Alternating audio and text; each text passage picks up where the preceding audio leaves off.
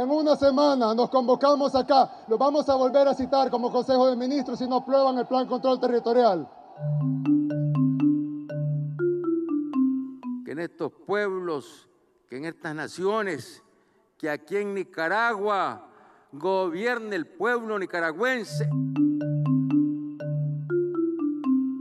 Revista 100 días. Edición 103. Vive. Vive. Vive. Paraguay, una democracia en el papel a la sombra de su pasado. Por Milciades González. Los anhelos de la democracia plasmados en una constitución. Los letrados del Paraguay dispusieron una nueva constitución nacional el 20 de junio de 1992. Paradójicamente, la promulgación de esta nueva constitución coincide con los 500 años de la llegada de los colonizadores a tierras americanas. Con estas nuevas leyes se daba fin a una larga dictadura de 35 años, comandada por el general Alfredo Stroessner. De este modo, se profería la Carta Magna con 291 nuevos artículos que regirían la vida democrática de los paraguayos. La Constitución Nacional en su primer artículo declara un para siempre libre e independiente a la República del Paraguay y adopta para su gobierno la democracia representativa, participativa y pluralista fundada en el reconocimiento de la dignidad humana. Los artículos segundo y tercero disponen que la soberanía reside en el pueblo, que ejerce el poder público por medio del sufragio, el gobierno es ejercido por los poderes legislativo, ejecutivo y judicial en un sistema de separación, equilibrio, coordinación y recíproco control. Ninguno de estos poderes puede atribuirse ni otorgar a otro ni a persona alguna, individual o colectiva, facultades extraordinarias o la suma del poder público. La mención de estos tres primeros artículos de la Constitución Nacional nos permite analizar la situación actual de la democracia en Paraguay, necesitaremos el contexto de la historia paraguaya para que en la medida de lo posible podamos entender por qué a casi 30 años de su promulgación esta constitución continúa siendo letra muerta y el Paraguay sigue empantanado en el modelo dictatorial que gobernó el país durante 35 años. La carga pesada de la dictadura en Paraguay.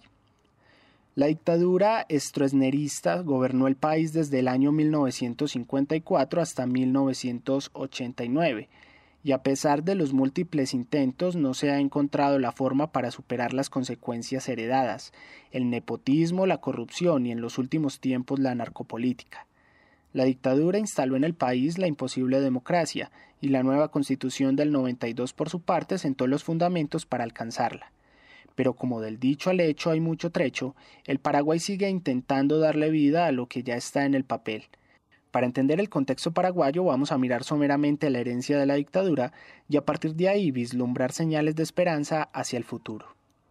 Alfredo Stroessner tomó el poder en el año 1954 mediante un golpe de Estado y se mantuvo hasta 1989 porque supo legitimarse como candidato del Partido Colorado bajo la forma de un gobierno democrático en la que inclusive había elecciones libres.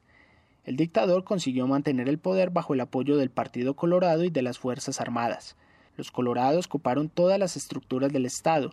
Las cabezas militares se beneficiaron con millones de hectáreas de tierra por su lealtad al presidente. Para tener derechos durante la dictadura era necesario ser colorado. Tanto es así que los profesores, médicos, militares y los funcionarios públicos pertenecían al partido de gobierno. Esta práctica aún vigente permitía al gobierno contar con el apoyo de una mayoría manipulada por la necesidad de trabajar. La dictadura dividió al país en dos bandos y solo quedaron estas posibilidades pertenecer al Partido Colorado del dictador o ser contra, lo que implicaba simplemente callarse o de lo contrario correr el riesgo de sufrir la fuerza represiva del gobierno mediante la cárcel, la tortura, la expulsión e inclusive la muerte.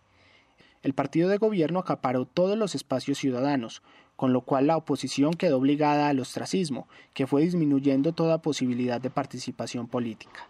Paraguay quedó bajo el dominio de una trilogía formada por el Partido Colorado, las Fuerzas Armadas y el gobierno. Esta trilogía se unificaba en la persona del dictador, que era militar y colorado al mismo tiempo. Ir contra él era sinónimo de ser antipatriota, un comunista que ponía en riesgo la paz y el progreso, el discurso anticomunista quedó instalado en el país porque en ese momento el mundo estaba dividido en dos, el bloque socialista y el bloque capitalista. En Paraguay, cualquiera que estuviera en contra del gobierno ya era comunista. Esta división ayudó al dictador a mantener el apoyo de Estados Unidos.